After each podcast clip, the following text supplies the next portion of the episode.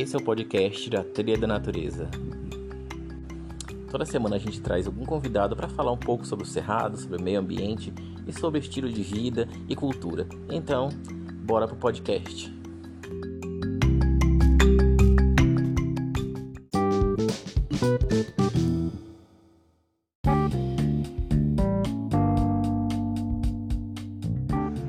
Convidado de hoje é o antropólogo Rodrigo Reis, que vai nos falar um pouco sobre o Covid-19 no estado do Amazonas e como as comunidades indígenas estão lidando com a pandemia. Então, bora pro podcast.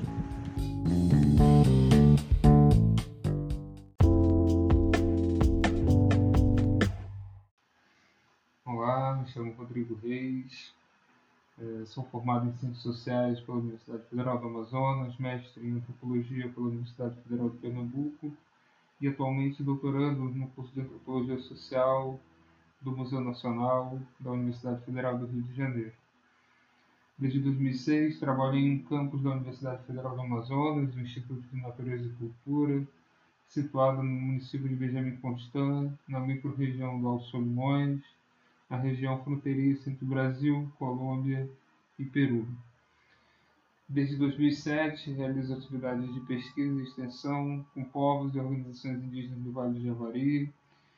Tenho acompanhado as transformações e as, mobilizações desses povos, seus processos políticos e identitários e as suas formas de se fazer representar na política municipal, estadual e nacional.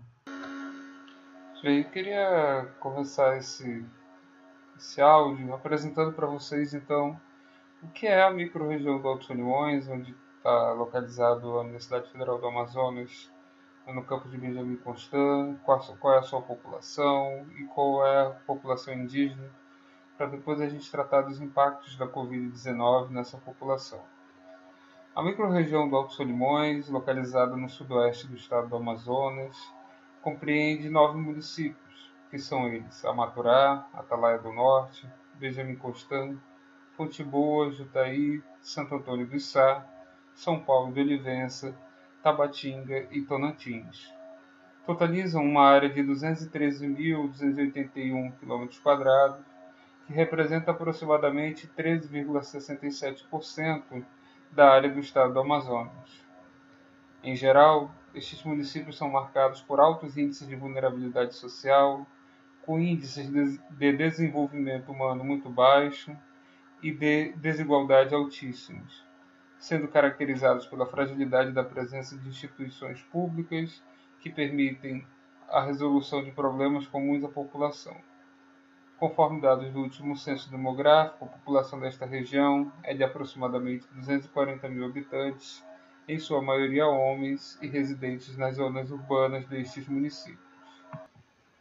Parte significativa desta população é formada por povos indígenas, somando aproximadamente 123 mil habitantes, distribuídos em territórios marcados por diferentes particularidades do ponto de vista do seu uso e posse, sendo 35 terras indígenas em diferentes fases do procedimento demarcatório, duas em estudo, sem área delimitada, quatro declaradas e 29 regularizadas.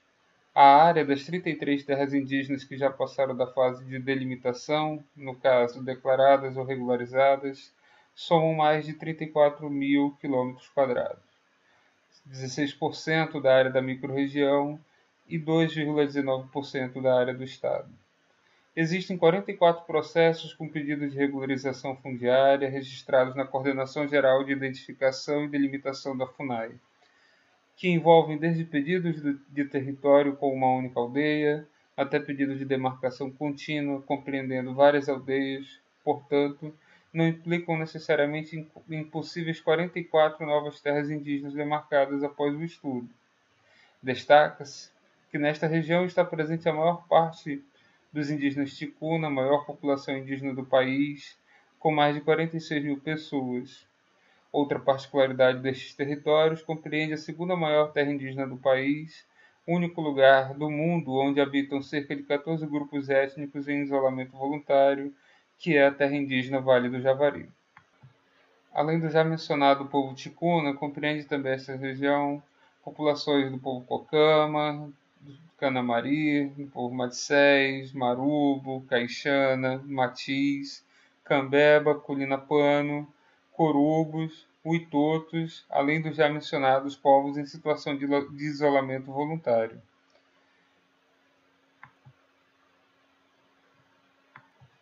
O atendimento básico em saúde às populações residentes nos territórios reconhecidos como indígenas está sob a responsabilidade da Secretaria Especial de Saúde Indígena, SESAI, mediante a atuação dos Distritos Sanitários Especiais Indígenas na região em questão, coordenados pelos DICEIs Alto Rio Solimões e DICEI Vale do Javari. De acordo com informações emitidas pelo Sistema de Informação da Atenção à Saúde Indígena, o Dissei Alto Rio Solimões atende a uma população de 70.823 indígenas, pertencentes a 27 etnias e distribuídas em 236 aldeias. Organizados em 13 polos base, conta na sua estrutura de atendimento com 16 unidades básicas de saúde indígena e uma casa de saúde indígena. Enquanto Dissei Vale do Javari atende uma população de 6.281 indígenas de sete etnias em 60 aldeias da TI Vale do Javari, organizado em sete polos bases, oito unidades básicas de saúde indígena e uma casa de saúde indígena. Apresento agora os, os dados sobre a Covid-19 entre os povos indígenas atendidos pelo Distrito Sanitário Especial Indígena do Alto Rio Solimões. Como falei anteriormente, esse distrito né, os distritos sanitários especiais indígenas, de seis, são organizados em polos bases. Esses polos bases, cada um agrega um conjunto de aldeias ou comunidades, que são unidades, então, os polos bases são unidades operacionais para atuação do distrito sanitário. Nestas, nestes polos, geralmente se concentram a maior parte da estrutura da equipe multidisciplinar de saúde indígena, que atende, então, a um determinado conjunto de aldeias ou comunidades na área de atuação de um determinado distrito. Então, no dia 8 de junho, o Distrito Sanitário Especial do Alto Rio Solimões contabilizou 444 casos confirmados entre indígenas. No polo base de Belém de Solimões, são 32 casos. No polo base de Betânia, que tem a maior quantidade de casos desse distrito, são 202 casos confirmados. No polo base de Campo Alegre, são 4 casos. 14 casos no polo base de Feijoal, 64 casos confirmados no polo base de Filadélfia, 10 no polo base de São Francisco do Canimari, 19 no polo base de Nova Itália, 28 no polo base na sede da cidade de São Paulo de Olivença, 18 no polo base de São Sebastião, 17 no polo base de Umariaçu 1, 35 no polo base de Umariaçu 2, um no polo base Vendaval. Além destes casos confirmados, até o dia 8 de junho, 23 vidas né, foram levadas por conta desta doença. Também na distribuição por polo base, foram quatro casos né, de óbitos no polo Belém de Solimões, dois no polo base Betânia, quatro no polo base Feijoal, quatro no polo base é, Filadélfia, um no polo base de São Sebastião, 4 no polo base de Maria 1, 2 no polo base da sede de São Paulo de Olivença, 1 no polo base de Campo Alegre e outro no polo base de São Francisco do Quenimarim. Desses casos de, de óbitos, são 17 ticunas e 6 cocamas. Além destes casos, é importante ressaltar que já ultrapassam o número de 50 casos de óbitos entre indígenas Cocama, residentes no, em, nos municípios do Alto Rio Solimões, mas que não são atendidos pela, pela, pela CESAI por não estarem residindo em terras indígenas demarcadas e reconhecidas pela FUNAI. Gostaria então de chamar a atenção para a realidade de um município em particular, que é o município de Atalaia do Norte, o qual é abrangido a maior parte da terra indígena Vale do Javari, como, conforme já mencionei, essa que é a segunda maior terra indígena do país. Até o dia 8 de junho, foram registrados 182 casos no Boletim Municipal de Atalaia, de Atalaia do Norte, dos quais 159 não são indígenas e 23 são indígenas. Além destes casos registrados na área do município, já, já temos a confirmação, desde o dia 7 de junho, de três casos no interior da terra indígena do Vale do Javari, além de relatos e confirmações já da própria da CESAI da contaminação de profissionais da saúde indígena. É importante destacar que na terra indígena do Vale do Javari existem povos isolados e povos de recente contato, grupos que sofrem de uma vulnerabilidade a, a várias doenças respiratórias e que essa notícia da última semana da confirmação dos primeiros casos na terra indígena do Vale do Javari, em especial na região conhecida como Médio Rio Javari e do Médio Rio Curuçá, onde vivem indígenas do povo, dos povos Canamari e Maticés. Essa notícia do espalhamento traz bastante, é, aflige bastante as pessoas que conhecem esta região e os próprios povos indígenas, porque esse espalhamento numa área de difícil acesso, numa área de uma logística muito cara, aumenta é, substancialmente o risco da vida destas pessoas.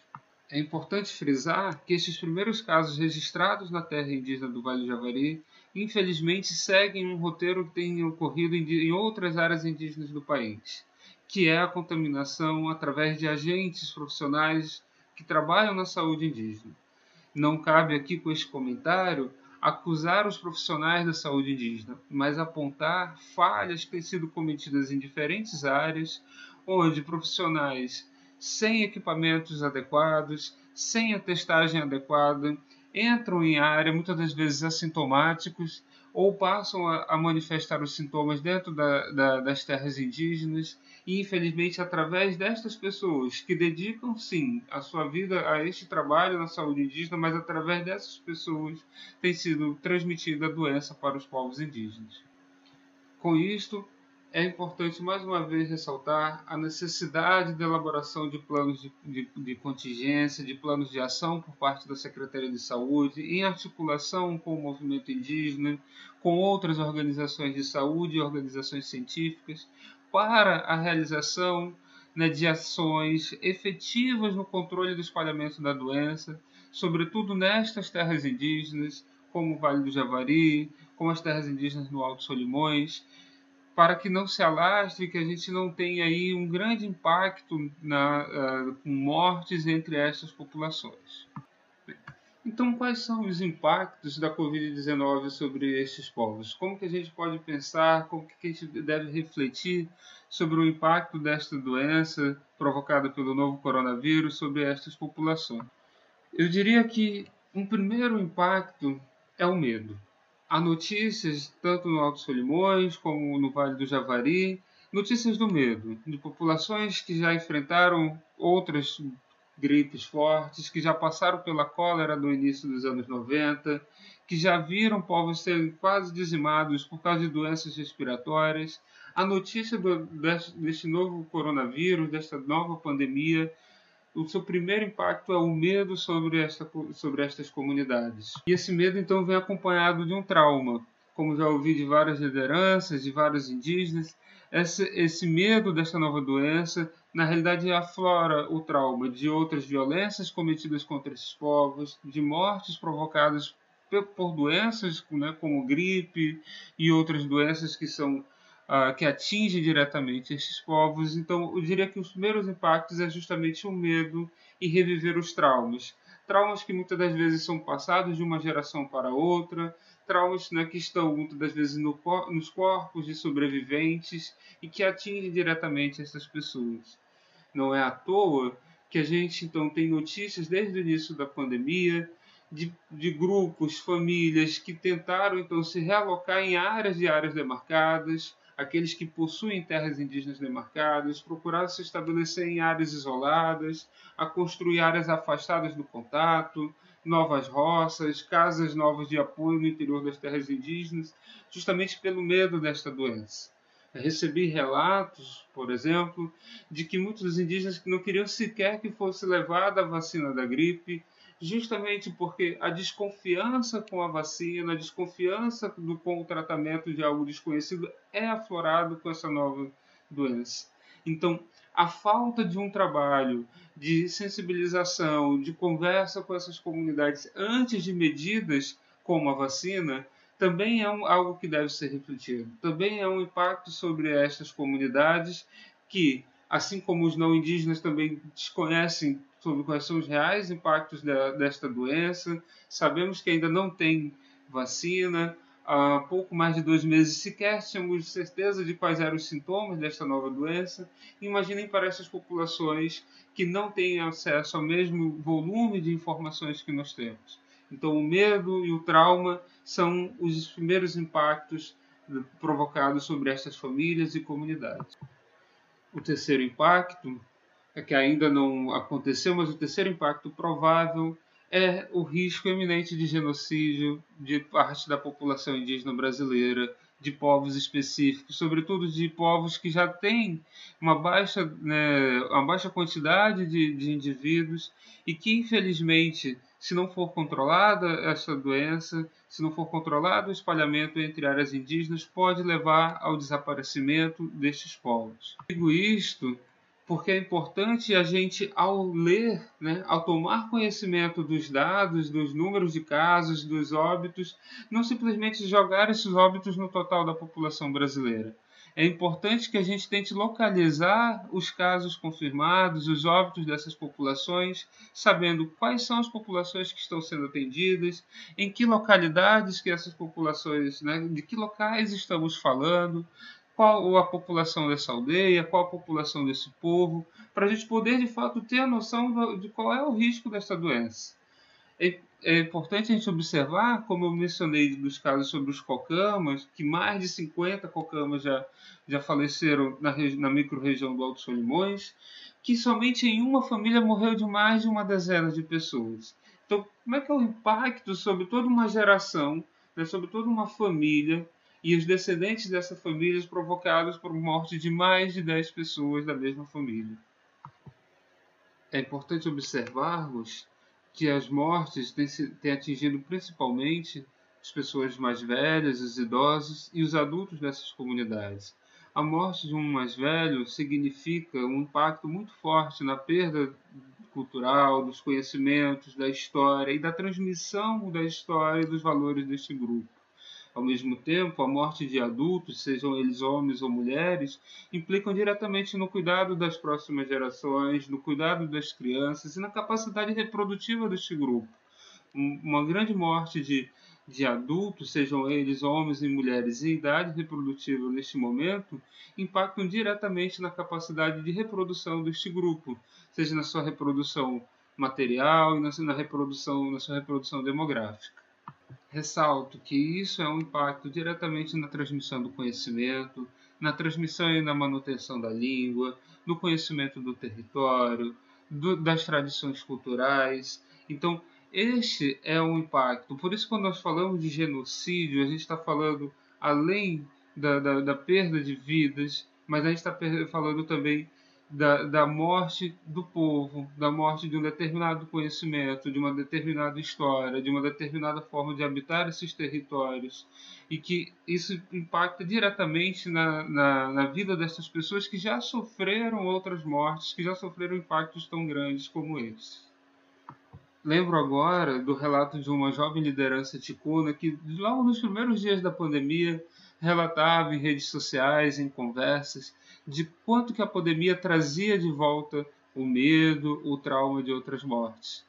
E aqui, não sei se todos conhecem, mas em, no final dos anos 80, o povo ticuna foi vítima de um massacre, ficou conhecido como Massacre do Capacete, e infelizmente Alguns destes sobreviventes dessa ação, provocada por madeireiros e senhores de terra da região do Alto Solimões, uma ação criminosa, infelizmente alguns daqueles que sobreviveram ao massacre do capacete agora vieram a falecer dessa doença. Então, devemos refletir sobre o impacto em termos de trauma, em termos do impacto da, da, das relações, do medo que isso provoca sobre essas populações. Olhando ainda na escala de comunidades, devemos nos perguntar o que, que significam, por exemplo, 10 pessoas contaminadas num grupo de 200 pessoas. Em casas muitas das vezes habitadas por mais de 6 pessoas, quais são as condições de isolamento das pessoas contaminadas?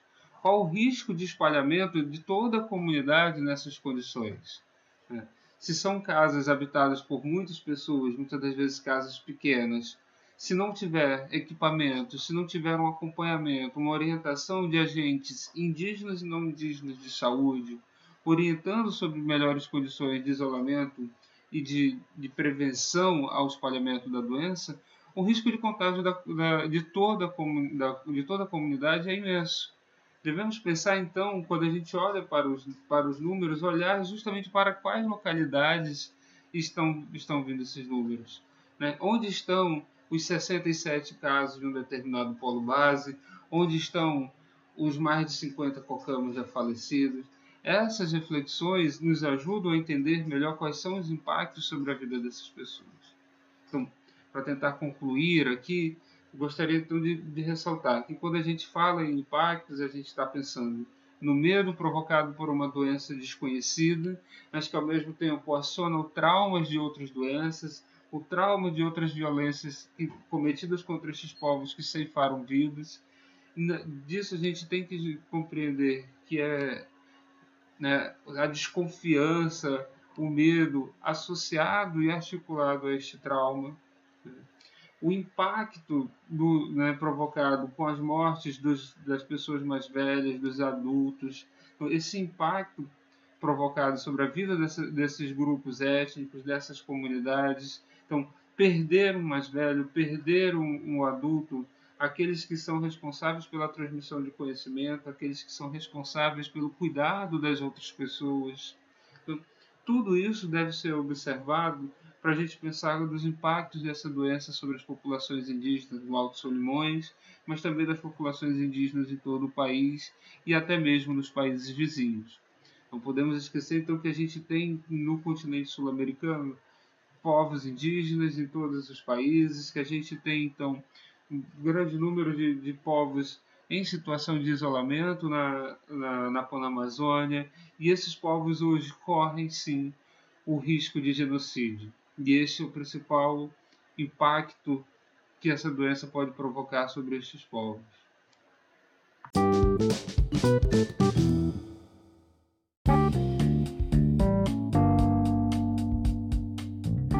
Então, pessoal, esse foi o podcast da semana. Espero que vocês tenham gostado do programa. Então, até semana que vem e boa semana.